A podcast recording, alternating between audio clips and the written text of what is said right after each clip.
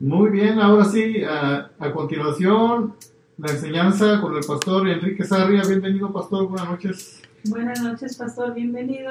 Buenas noches, Rafael y Patricia. Mm, Eh, qué bueno estar de regreso. Ya extrañaba venir aquí a la estación y compartir la palabra y eh, buscar qué dice Dios, que es el, el nombre que le damos a este programa. ¿Qué, qué dice? Lo que nos interesa es saber qué dice Él, lo que ha dicho Él en las Escrituras. Eso es lo que es sólido, es lo que es permanente, es lo que es eterno, es lo que es verdadero. El Señor mismo dijo, conoceréis la verdad y la verdad os hará libres. Entonces, queremos conocer lo que Dios dice. Y hoy queremos continuar conociendo lo que el Señor dice acerca de la oración. Hace tres semanas atrás estuvimos en el libro de Mateo, hubo una pausa. Ah, eh, hace 15 días mi hijo estuvo, bueno, hace más de, más de dos semanas. Mi hijo estuvo enfermo de COVID, así que por precaución decidí no venir, que a, a mí no me dio, ni a mi esposa. La semana pasada estuvimos de viaje en la conferencia de expositores y el simposio sobre la, eh, el rol de la mujer en Los Ángeles. Muy importantes, muy interesantes. Y antes de empezar, traje eh, mi Biblia de estudio. Yo no recibo ninguna comisión cuando muestro libros, pero ah, esta es la Biblia de estudio de MacArthur de la versión nueva Biblia de las Américas. Es nueva, recién salida. Ah, yo tenía la de la ah, Reina Valera, pero ahora salió la nueva Biblia de las Américas y esa es la que estoy usando. Es una gran herramienta.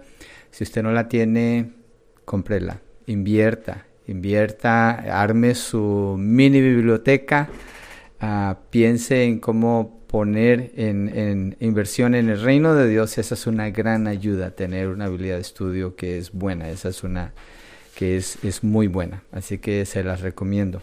Yo no la vendo, nomás la recomiendo. Yo mismo la estoy usando. Ok, vamos entonces al tema de hoy, es Jesús nos enseña a orar. Vamos a ver qué dice Dios acerca de la oración. Estaremos en Mateo 7, perdón, Mateo 6, versos 7 al 9. Quiero leer el texto antes de continuar. Versos 7 al 9 dice, y al orar, no usen ustedes repeticiones sin sentido como los gentiles, porque ellos se imaginan que serán oídos por su palabrería. Por tanto, no se hagan semejantes a ellos, porque su Padre sabe lo que ustedes necesitan antes que ustedes lo pidan. Ustedes pues oren de esta manera. Padre nuestro que estás en los cielos, santificado sea tu nombre. Vamos a pedirle al Señor que nos enseñe, Padre, ayúdanos a entender estas palabras, lo que significan y cómo las podemos poner en práctica para que nuestras vidas reflejen honor y gloria para ti. Te lo pedimos en el nombre de Jesucristo y te damos las gracias, Señor. Amén y amén. La última vez que estuvimos estudiando el tema del libro de Mateos, de Mateo vimos cómo el Señor después de que termina eh, las bienaventuranzas y la porción de la ley en el capítulo 5, entra al capítulo 6 hablando de la práctica de la religión y lo primero que enseña tiene que ver con la generosidad, un corazón generoso, cómo dar apropiadamente a Dios, qué no hacer en cuanto a dar y, qué es, y cómo hacerlo correctamente. Y obviamente Él se, siempre va al corazón, al, a que la persona sea honesta delante de Dios porque Dios está viendo.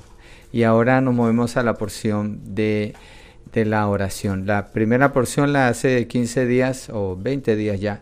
Tenía que ver con un énfasis en cuanto a evitar el ejemplo de los fariseos y los escribas que usaban la oración como una manifestación pública eh, para que fueran escuchados, para que fueran vistos mientras oraban. Estudiamos uh, las oraciones que ellos repetían y cómo procuraban estar en las esquinas donde había más gente para que fueran escuchados.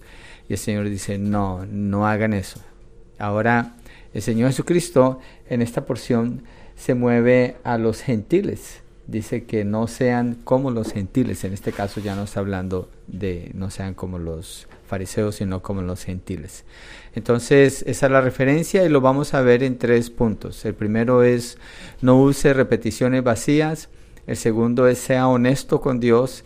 Y el tercero es acérquese a Dios y santifique su nombre. Tres puntos. Entonces, vamos con el primero y mi oración es que al final de lo que vamos a ver, su oración sea enriquecida, su tiempo con Dios sea eh, crezca en valor y en profundidad, tomando en cuenta las palabras que él mismo dice aquí. Entonces en el verso 7, el punto 1, no use repeticiones vacías.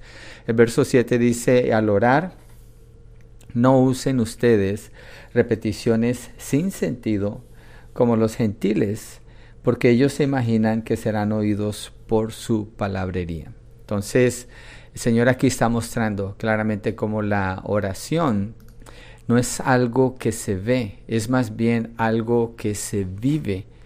No, eh, eh, eh, Jesús en su, en su vida de oración, él no hacía alarde de su relación con el Padre, en su vida pública no hacía alarde en su relación con el Padre.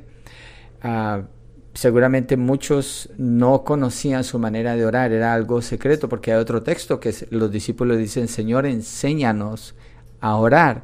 No le dijeron enséñanos a hacer milagros, no, le dijeron enséñanos a reprender demonios, no le pidieron que les enseñara, no sé, a construir algo, le pidieron que les enseñara a orar. Era lo que más les intrigaba a ellos, la vida de oración del Señor, porque no la conocían. Era algo muy privado para el Señor Jesucristo. Entonces, ah, los evangelios cuando lo leemos, eh, narran de la vida de oración del Señor como el tiempo en que él se retiraba a orar.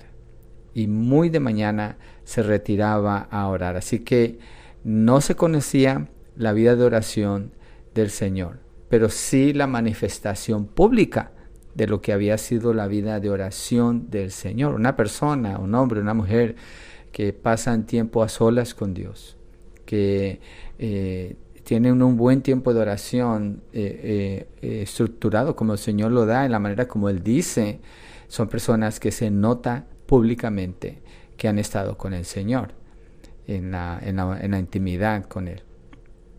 En la oración pública de Jesús podemos ver algunas referencias como en Juan 11:41. En Juan 11:41 Jesucristo ora antes de resucitar a Lázaro. Quiero ver si lo puedo compartir con ustedes aquí. es Juan 11:41 para que lo puedan ver en la pantalla los que están eh, escuchando y viendo por YouTube. Ok. Entonces, vamos a ponerlo aquí para que ustedes lo puedan ver. Dice, entonces quitaron la piedra. Jesús alzó los ojos y dijo, Padre, te doy gracias porque me has oído. Esta es una oración pública que el Señor Jesucristo está haciendo. Entonces, eh, eh, eh, son los ejemplos que quiero mostrar de cómo el Señor oraba públicamente. Y si se fijan, lo que, lo que nos muestra el texto es, eh, es una expresión hacia el Padre de algo que Él está agradecido que va a hacer. Y dice en el verso 42 de allí mismo, dice, esto lo digo por ellos. Voy a ponerlo de nuevo para que lo miremos juntos aquí. Verso 42 dice, yo sabía que siempre me oyes, pero lo dije por causa de la multitud que me rodea, para que crean que tú me has enviado. Entonces, está haciendo el énfasis que la oración, Él la está haciendo no para que la gente lo vea, sino para dar testimonio de que el Señor, el, Padre, ya escucha, ya sabe lo que Él va a decir y para testimonio para ellos. Después en textos como Mateo 26, 27, el Señor después de partir el pan, ah, da, bueno, da gracias y parte el pan para compartirlo con los discípulos. Esa es otra oración pública que vemos de él. Otra oración pública es en la cruz. En la cruz Señor Jesucristo en Mateo 27, 46 dice, Dios mío, ¿por qué? Dice, Dios mío, Dios mío, ¿por qué me has desamparado? ¿Por qué me has abandonado? Y eh, también dice, eh, perdónalos porque no saben lo que hacen. Estas son oraciones públicas, las muestras que vemos de la oración pública del Señor Jesucristo. Si se fijan, no hay ninguna pretensión en la oración del Señor. Entonces, cuando Él dice en el verso 7, al orar no usen ustedes repeticiones sin sentido como los gentiles, porque ellos se imaginan que serán oídos por su palabrería. Jesucristo está hablando del corazón cuando está orando en esos ejemplos que, que acabamos de ver. Entonces, lo primero que el Señor Jesucristo instruye es orar de esa manera, de corazón. Fíjese que no dijo cuando no dijo a decir así, sino al orar así. Entonces, eh, como la segunda advertencia que el Señor está dando es las vanas repeticiones, que no las hagan esas vanas repeticiones. Los gentiles ya tienen esas vanas repeticiones y no se necesita un montón de palabrería para ser escuchado por Dios.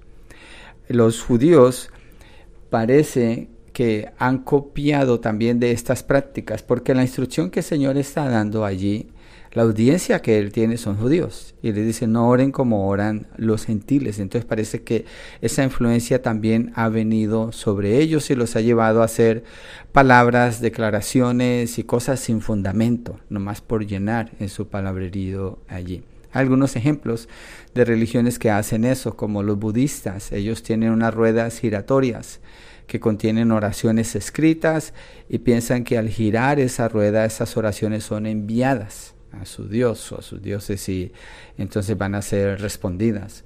La Iglesia Católica Romana, la costumbre es encender veladoras pensando que las peticiones van a seguir ascendiendo al cielo mientras la vela esté encendida. Eh, creo que ahora usan velas electrónicas, ah, pero bueno, el concepto es el mismo.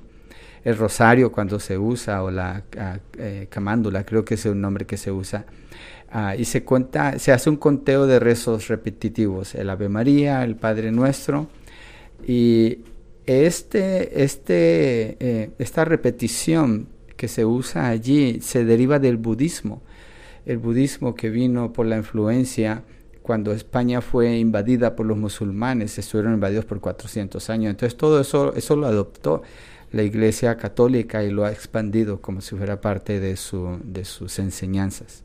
Algunos otros grupos lo que hacen es que repiten muchas veces, muchas veces las mismas palabras, las mismas palabras, y eso se, se vuelve en un palabrerío que se le llama a veces lenguas, ah, y no se entiende nada de lo que se está diciendo y se, se toma como que es un tipo de oración. Pero no, Jesucristo dice, no, no hagan eso, no hagan eso. Al orar antes de comer, por ejemplo, vayámonos más a lo práctico, a la vida diaria del creyente. Al orar antes de comer, ¿Es siempre la misma oración? ¿Es algo repetitivo?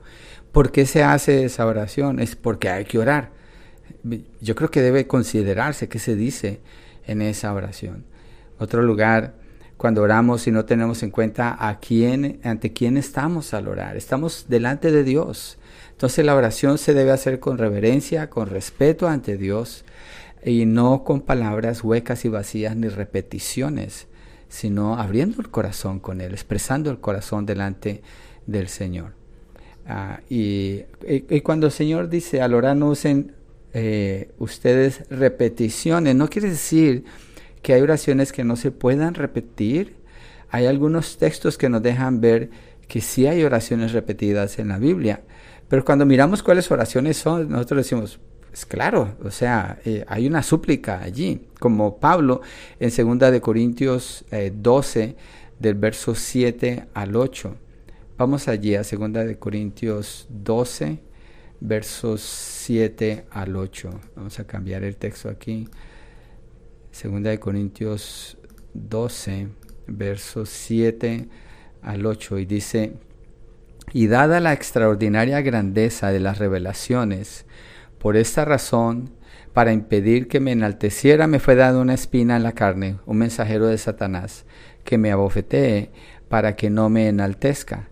Acerca de esto, tres veces he rogado al Señor para que lo quitara de mí. ¿De qué ha rogado? De lo mismo. ¿Cuántas veces?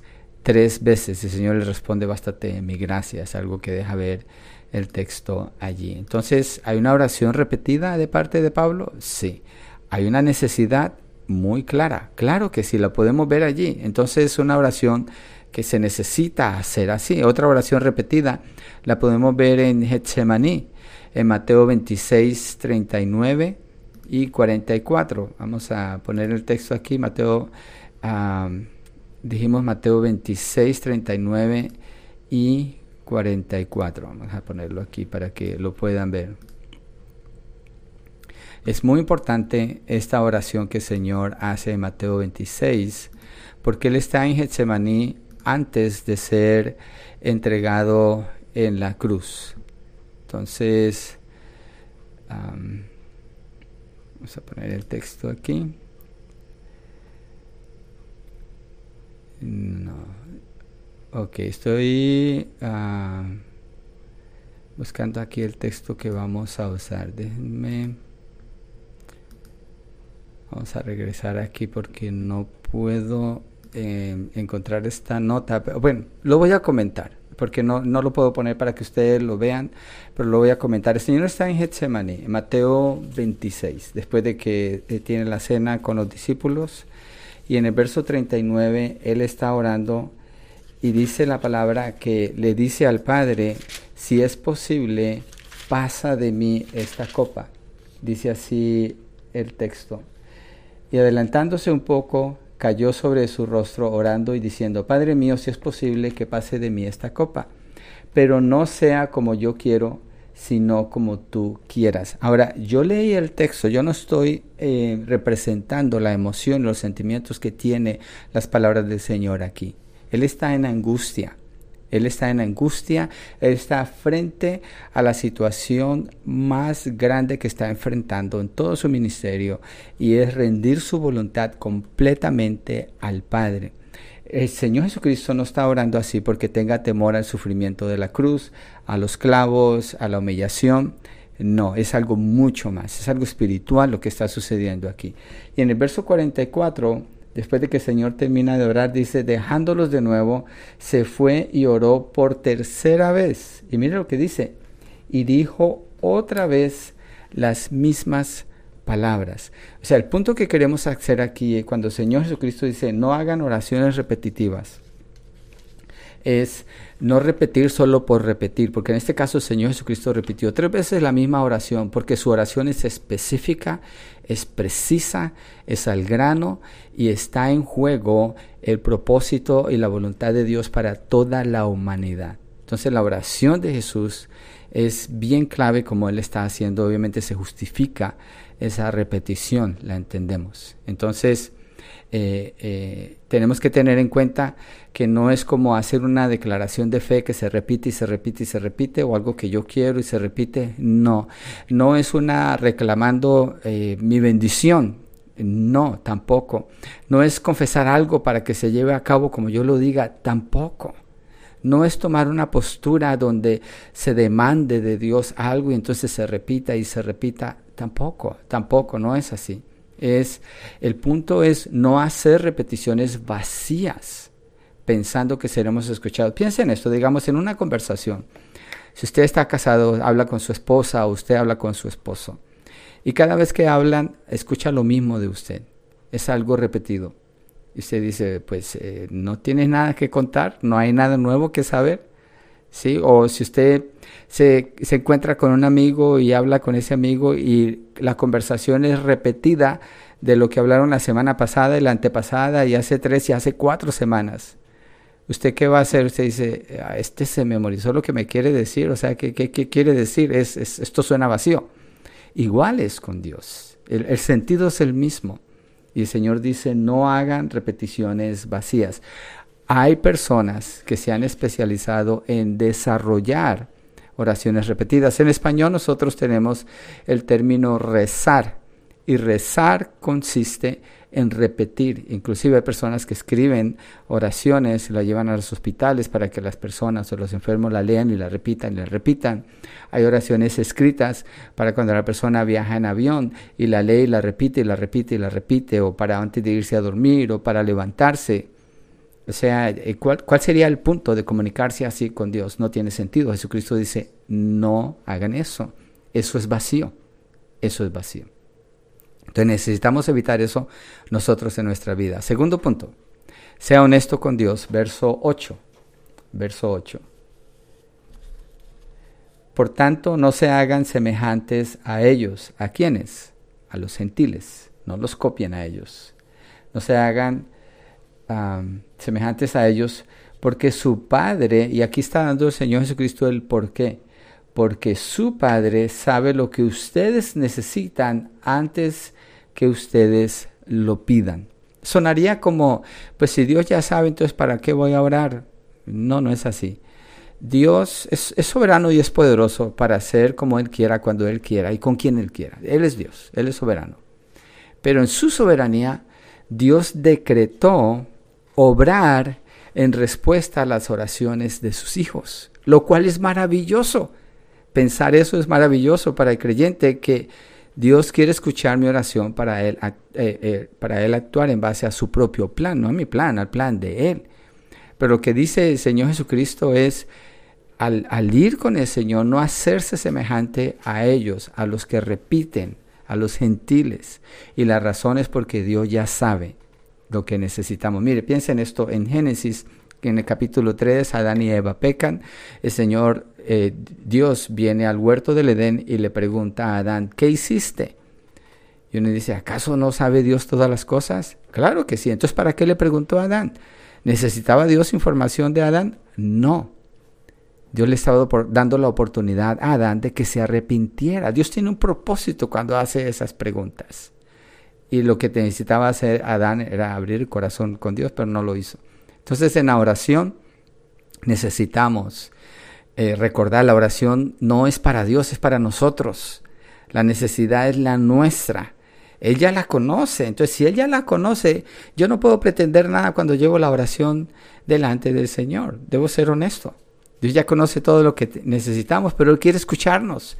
Quiere que usemos la oración como ocasión para estar en comunión íntima con Él, para que recordemos que dependemos de Él, para derramar nuestros corazones, para sinceramente expresar cómo nos sentimos. Mire, usted lee el libro de los Salmos, Salmo 18, por ejemplo. David expresa mucho dolor, mucha angustia en los primeros versos.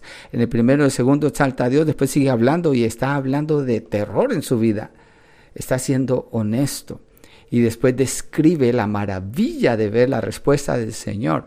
Es, es, honesto, hay honestidad allí. Entonces vemos dolor, vemos angustia, vemos tiempos de depresión en un cristiano. Sí, a veces el cristiano puede pasar por depresión. Entonces, eh, eh, esos textos nos dejan ver que Dios se agrada en la honestidad, en la honestidad de sus hijos. Él quiere escucharnos. ¿Por qué? Porque Él nos ama. Él nos ama, Él sabe que, que, lo que necesitamos y nos quiere proveer. Es como si usted sabe algo de, de, su hijo o de su hija, está pequeño. Si usted va y se lo dice, en, en Colombia diríamos se, lo, se la canta, lo regaña y le está repitiendo, en lugar de tomarse el tiempo y de escucharlo. Hey, cuéntame qué pasó. Quiero escucharte. Y usted va a escuchar que su manera de expresarse es única. Es una persona única, su hijo, su hija, o en su matrimonio darse la oportunidad de escuchar es súper importante. Y cuanto más en la oración delante del Señor. En Juan 14, versos 13 al 14, voy a tratar de poner el texto para que lo miremos aquí. Juan 14, versos 13 al 14. A ver si esta vez puedo. Estoy aprendiendo a manejar esto ahora y decidí usarlo hoy para que los que están en, en YouTube puedan seguir el texto en vivo. Okay. Dice el Señor Jesucristo, Juan 14, versos 13. Y todo lo que pidan en mi nombre, lo haré para que el Padre sea glorificado en el Hijo. Si me piden algo en mi nombre, yo lo haré. Mire que el Señor está usando un término absoluto. Todo lo que pidan en mi nombre, lo haré.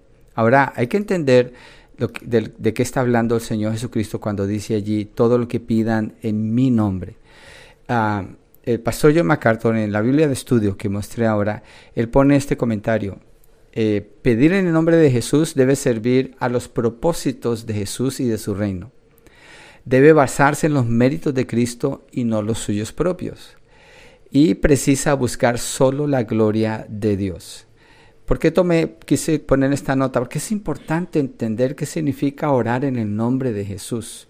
A veces se piensa que si usted dice lo que usted quiera decir, pero al final dice en el nombre de Jesús, entonces ya como que le puso un sello y debe de suceder. Pero yo creo, sinceramente yo creo esto, que en muchas ocasiones la iglesia está usando en vano el nombre del Señor al hacer eso. porque lo están diciendo como un amuleto. Se está diciendo como por repetir algo, nada más para, para asegurar que sí va a suceder, pero no con la intención de orar conforme a la voluntad del Señor. Hay que estar enfocados solo en Dios y, y, no en lo que otros puedan oír que nosotros decimos. Hay que tener una motivación clara de un corazón contrito y humillado. Hay que acordarnos que estamos orando delante de Dios en el nombre de Jesucristo. Jesucristo mismo es Dios. Entonces, eh, eh, eso nos lleva a orar con toda confianza cuando Jesucristo dice que oremos en su nombre. Eh, y, sabiendo que Él nos va a escuchar, Él afirma eso porque el Padre nos va a escuchar, Él ya conoce nuestras necesidades. Si nuestra oración es sincera, pero no está de acuerdo con la voluntad del Señor, es decir, estamos pidiendo algo fuera del tiempo de Dios, Él nos va a ayudar. El Espíritu Santo nos ayuda para llegar y aprender a orar correctamente. Eso sucede en la oración, pero un corazón sincero, no una repetición vacía y no tratando de convencer a Dios de nada. Dios ya conoce todas las cosas, Él conoce nuestras necesidades, pero quiere escucharnos. Entonces, es esencial saber orar, es esencial que oremos. Pablo en primera de Tesalonicenses 5:17 dice orar sin cesar, es decir, no paremos de orar. Es más que decir, ya cumplí el horario de la oración, ya cumplí con mis 15, 20 minutos de oración del día de hoy. Con las palabras que Pablo está usando allí, está enfatizando que la oración es algo continuo en la relación con el Padre. Mire Efesios, quiero buscar Efesios 6, verso 18 lo que dice también Pablo allí, dice, con toda oración y súplica, oren en todo tiempo en el Espíritu y así velen con toda perseverancia y súplica por todos los santos. Miren los términos, oración y súplica, orar en todo tiempo, velar con toda perseverancia y súplica por todos los santos. Y esto es una oración de acuerdo a la voluntad de Dios. Dios conoce esa necesidad pero quiere que nosotros oremos por esas necesidades, las necesidades que Él quiere suplir. La Biblia nos enseña ah, eh, de la importancia de orar y su efectividad. Mire, en Santiago 5, versos 13 al 18, Santiago dice, ¿sufre alguien entre ustedes que haga oración? ¿Está alguien alegre que cante alabanzas? ¿Está alguien entre ustedes enfermo, que llame a los ancianos de la iglesia y que ellos oren por él. Segunda vez que leemos la palabra orar aquí. Ungiéndolo con aceite en el nombre del Señor. La oración, tercera vez, de fe, restaurará el enfermo, al enfermo y el Señor lo levantará. Si ha cometido pecados, le serán perdonados. Por tanto, confiésese sus pecados unos a otros y oren unos por otros para que sean sanados. La oración eficaz del justo puede lograr mucho. Hay un énfasis marcado aquí en cuanto a la oración, la necesidad de orar. Dios conoce nuestras necesidades, sí, pero quiere escucharlas de un corazón sincero. Aquí está hablando de confesión. Es decir, alguien dice, oren por mí que estoy enfermo, pero esa persona tiene pecado y no confiesa su pecado, no está siendo sincero, mire, se puede parar de cabezas para orar por esa persona, no va a pasar nada. Porque Dios quiere primero perdonar el corazón para que la persona reciba la sanidad física. Pero la sanidad del corazón yo creo que es más importante. El verso 17 dice allí, Elías era un hombre de pasiones semejantes a las nuestras y oró fervientemente para que no lloviera. Y no llovió sobre la tierra por tres años y seis meses. Esa era la voluntad del Señor. Verso 18, oró de nuevo y el cielo dio lluvia y la tierra produjo su fruto. Dios quería hacer eso, Elías creyó, Elías oró y Dios lo hizo. Entonces, eh, es, eh, eso son oraciones hechas de acuerdo con Dios, con el propósito de Dios. No es para torcer el brazo de Dios y lograr lo que nosotros queramos a través de la oración, sino para eh, apegarnos con Él, y ir y presentar las necesidades. Y si se fija, la mayoría del tiempo, todas las oraciones que hemos leído no son de tipo personal, a excepción de las que leímos de Pablo. Quita de mí este aguijón por el sufrimiento que tiene. Dios le responde la tercera vez, el Señor Jesucristo, no se haga mi voluntad sino la tuya. Si es posible, pasar de mí esta copa, pero no se haga mi voluntad. El Señor Jesucristo está orando por el evento más importante en la historia de la humanidad Entonces, ¿están pidiendo por ellos? ¿En qué sentido? Que la voluntad de Dios se haga.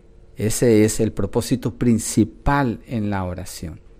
Ah, vemos ejemplos de oración en el Antiguo Testamento. El siervo de Abraham oró cuando Dios, Abraham lo llama a buscar una esposa para su hijo. ¿Y qué pasó? Rebeca apareció allí, se hizo presente con el cántaro de agua, le dio, le dio agua de beber a él y sus, a sus animales también. Jacob iba a tener un encuentro con su hermano que lo quería matar, su hermano Saúl lo odiaba y había prometido matarlo, pero Jacob luchó en oración toda la noche. ¿Y qué pasó? El corazón de Saúl fue cambiado y no lo mató. Moisés oró y los amalecitas fueron derrotados. Ana oró.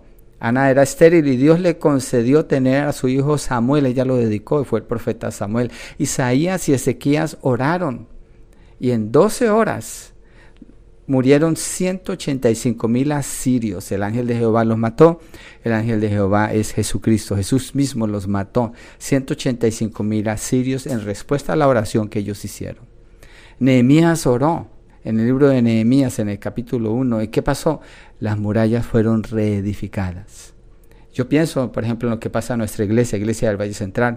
Dios está haciendo muchas cosas. Y digo yo, esto es un avivamiento, lo que yo estoy viendo con la iglesia en diferentes áreas, poco a poco se está viendo. Pero no lo puedo atribuir más que a la oración, a la súplica. Diario hay oración. Diario hay súplica. Dios quiere que oremos. Dios quiere que en su iglesia se manifieste su poder a través de su palabra, a través de el crecimiento, la edificación mutua, la comunión, el evangelismo, las misiones. Dios quiere, Dios para eso está edificando su iglesia. Pues la iglesia necesitamos depender de Él en oración, clamar a Él. ¿Y sabe qué? Entre más usted ora, conforme a la voluntad del Señor, más se deleita en pedir por esas cosas que tienen que ver con el propósito de Dios. Y, y no lo va a hacer repetitivamente. Se va a dar cuenta que así es. Entonces, una buena, una buen, buen consejo que podemos introducir aquí es, mire, cuando usted está orando, use el libro de Salmos. En, en la iglesia lo que hemos aprendido a hacer hace varios años atrás. Usamos el libro de Salmos. Se lee el Salmo del día. Tenemos un sistema para usar los Salmos del día de acuerdo a lo que dice ese salmo, se levanta la oración. Mi compañero de oración, el hermano Juan Villapuda, él me llama o yo lo llamo los dos oramos. Y lo que hacemos es leemos el salmo que corresponde a ese día.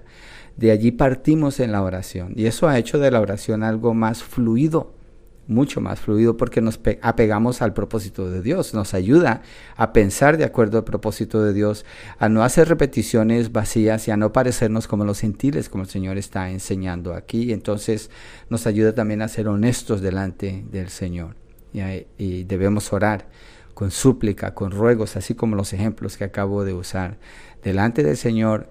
Y la garantía es esta, Dios le va a escuchar y nos da muchos ejemplos en la Biblia. Dios escucha su oración. En la gran mayoría de las oraciones que leímos y que vemos, esas fueron privadas. Nehemías está el récord allí, pero Nehemías estaba solo cuando estaba orando.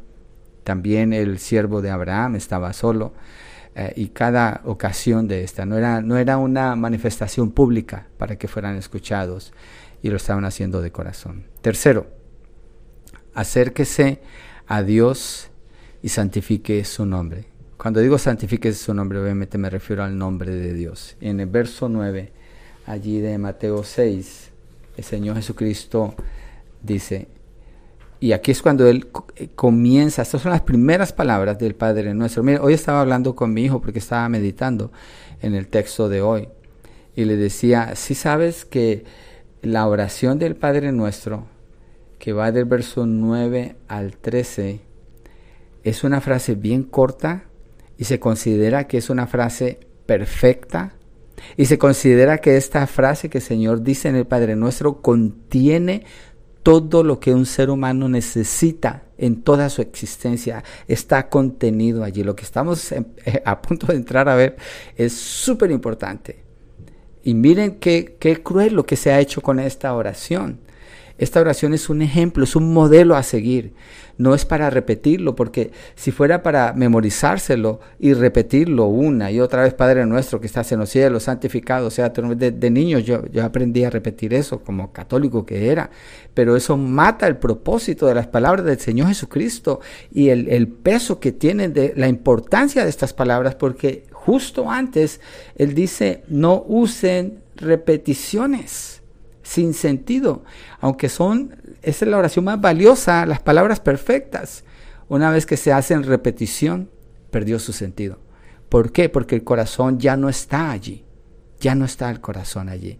Y la persona ni sabe lo que está diciendo. muchas personas que lo repiten y repiten nunca han meditado en esas palabras y ni entienden qué significa la oración del Padre nuestro.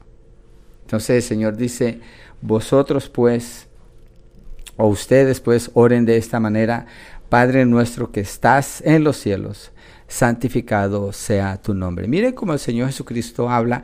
La primera palabra cuando dice la manera como deben orar es Padre. Nunca en toda la escritura se había usado el término Padre de esta forma. En el Antiguo Testamento se dice eh, Dios como el Padre de Israel, pero nunca un profeta dijo Dios es mi Padre. Nadie habló de Dios el Padre así. El primero que usa ese término es el Señor Jesucristo. Y lo que está hablando es relación. Piensa en esto cuando usted dice Padre, Padre nuestro, el creador de todo el universo, el que es soberano y usted le puede llamar Padre. Esto está hablando de intimidad. Y, después dice que estás en los cielos está hablando de la posición o el lugar donde Dios se encuentra, aunque Dios no lo vamos a limitar a un lugar, pero la palabra dice que Él está sentado en su trono en los cielos. Esto indica la soberanía del Señor, la diferencia con nosotros. Y cuando dice santificado sea tu nombre, está hablando del carácter de Dios. Entonces habla de la relación, de la posición y del carácter de Dios. Nada más en esta frase, Padre nuestro que estás en los cielos, santificado sea tu nombre. Entonces lo que Jesús enseñó a sus discípulos no fue una manera de repetir palabras en la oración, sino más bien una manera de mantener el enfoque adecuado al acercarse a Dios en oración. Trátelo usted en su casa.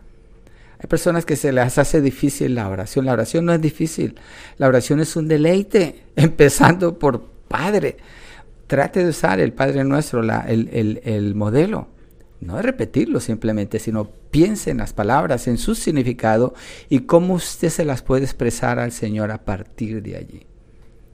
Ah, es maravilloso lo que Jesús está haciendo aquí, es impresionante inclusive que Él use ese término. Esto para los judíos es completamente nuevo. Él diga Padre, el término que usó es la palabra Abba, y Abba se puede traducir como Daddy, papito, es un término de mucho cariño en referencia hacia el Padre. Jesús siempre se refirió a Dios el Padre como su Padre, a excepción de la oración que hace Mateo 27, 46. Es la única vez que no dice Padre. Él dice Elí, Elí, lava también. Dios mío, Dios mío, ¿por qué me has abandonado? La única vez que dice Dios mío. El resto de ocasiones, toda su vida dijo Padre. Allí cambió, dijo Dios mío. Esa era la oración que hizo Mateo 26. Esa era por la razón por la que él sudó gotas de sangre. Porque en la cruz iba a haber una separación que no la podemos explicar. Es, Dios es Dios, no podemos explicar a Dios, pero allí sucede una separación. Porque Jesucristo toma el pecado y queda solo. Y dice, ¿por qué me has abandonado? Jesucristo siente soledad, siente separación del Padre. Es el único momento pero siempre él se refirió al, Padre, a Dios como el Padre. Entonces Jesús, esa es una palabra en, arameo, una palabra muy preciosa. En Gálatas 4, verso 6, ah, quiero que miremos este texto. La razón es esta, porque cuando Jesucristo dice Padre, usa el pronombre plural, Padre nuestro.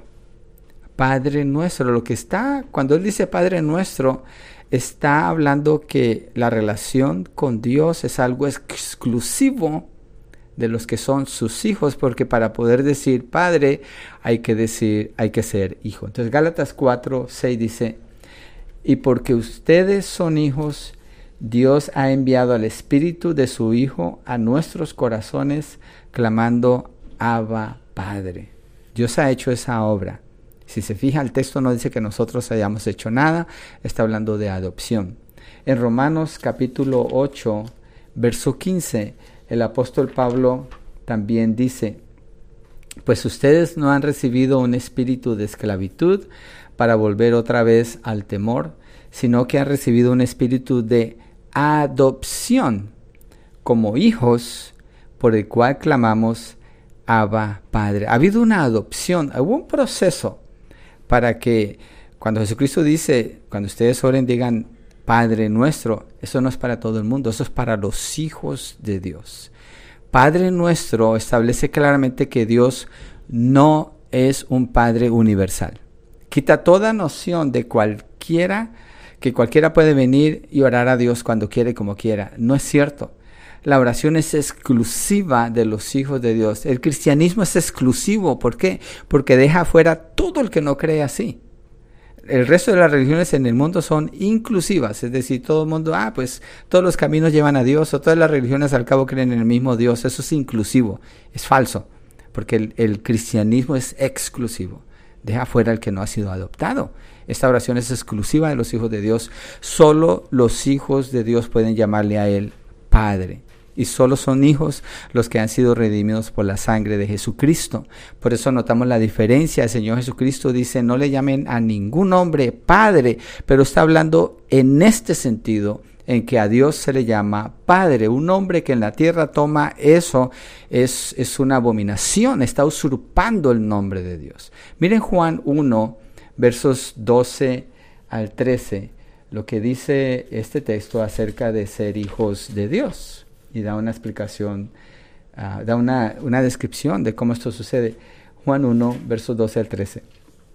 Pero a todos los que le recibieron, está especificando los que le recibieron, es decir, los que creen en él, lo sigue diciendo, les dio el derecho, les dio el derecho, es decir, que no lo tenían, de llegar a ser hijos de Dios. Antes no eran, de llegar a ser hijos de Dios, es decir, a los que creen en su nombre que no nacieron de sangre, es decir, nacimiento natural de la mamá, ni la voluntad de la carne de si yo me voy a hacer ahora hijo de Dios, ni de la voluntad del hombre, sino de Dios. Nacieron de Dios porque creen en Dios, porque creen en Él. Hay una adopción allí, basada en una obra de redención hecha por el Señor Jesucristo en la cruz del Calvario, cuando muere y paga por los pecados de los que creen en Él, de las personas que lo confiesan a Él como Señor y Salvador. Entonces, Padre nuestro está afirmando la relación íntima con Dios. Por eso tiene sentido leer textos como Hebreos 4, versos 14 al 16, donde hay una invitación abierta. Mire lo que dice.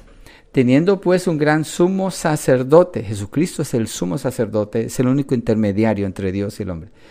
Teniendo pues un gran sumo sacerdote que trascendió los cielos, Jesús, el Hijo de Dios, retengamos nuestra fe, porque no tenemos un sumo sacerdote que no pueda compadecerse de nuestras flaquezas, sino uno que ha sido tentado en todo como nosotros, pero sin pecado. Por tanto, está la invitación, acerquémonos con confianza al trono de la gracia para que recibamos misericordia y hallemos gracia para la ayuda oportuna. Aquí está hablando de una relación íntima con Él. Y es Dios haciendo la invitación. ¿A quién? ¿A todo el mundo? No, a sus hijos. La invitación a todo el mundo es a la, salvación. Pues la invitación a esa relación íntima y poder decir Padre nuestro es porque ya está establecida esa relación. Ya hubo una adopción y Él invita a sus hijos que vayamos a Él de manera confiada ante el trono de la gracia. Orar es entrar directamente ante el trono de Dios, es estar directamente en la presencia de Él, no como un Dios lejano, frío y, y áspero, pero como un Dios de amor al que le podemos decir Padre, nuestro Padre, nuestro Padre exclusivo, porque es el producto, el fruto de haber sido redimidos en Cristo Jesús y haber sido adoptados como hijos de Dios. Si usted es su hijo, Él es su padre. Si Él es su padre, Él es el que le cuida, el que le ama y Él quiere escucharle a usted en sus oraciones. Otro principio que nos deja ver el texto de Mateo es la reverencia al acercarse a Dios. Al llamarlo Padre, se está estableciendo una distinción. Una vez una persona me decía, no, mira que eh, eh, eh, puede, se refería al Señor Jesucristo, es como, es tu amigo, tú lo puedes llamar tu amigo. Y yo le decía, ¿de veras? ¿Qué haces con Apocalipsis capítulo 1 cuando Juan, que fue su discípulo amado, lo ve y cae como muerto? No dice, this is my body, no dice, este es mi amigo. O decir, oh, el Señor es mi copiloto. ¿De veras? ¿Eso es todo lo que Él es para ti? Eh, cuando el Señor Jesucristo está diciendo Padre nuestro, está estableciendo una distinción marcada de respeto, de reverencia ante Él. Y está hablando de autoridad. ¿Hay esa cercanía de amor? Sí, pero nunca se borra la línea de la autoridad. Hay una, hay una, eh, una relación de dependencia, de protección, de provisión. Así es un Padre, Padre nuestro que estás en los cielos, y cuando dice que estás en los cielos indica que es el dueño del universo, por eso Él está en los cielos. Él es el creador de todo, lo habló en existencia, todo lo sostiene, y Él gobierna desde el cielo a todo y a todos. Es decir, que Dios trasciende todo. Eh, lo, que, lo que significa que trasciende es que está por encima de todo y de todos. No depende de nada ni de nadie. A Él es toda la alabanza, la gloria y la adoración. Y aún así podemos decir, Padre nuestro, que estás en los cielos. Hay una distinción marcada, hay un sentido de adoración allí. Todos los seres celestiales se postran ante la presencia del Señor. Apocalipsis 4, Apocalipsis 5 presentan la adoración al Señor. Filipenses 2 habla de que toda rodilla se doblará y toda lengua confesará que Jesucristo es el Señor para gloria de Dios Padre. Todos se doblan ante el Dios soberano que está en los cielos, que es dueño del cielo y la tierra. Y le podemos llamar Padre nuestro. Esto es, esto es maravilloso. Yo no logro entender el amor de Dios.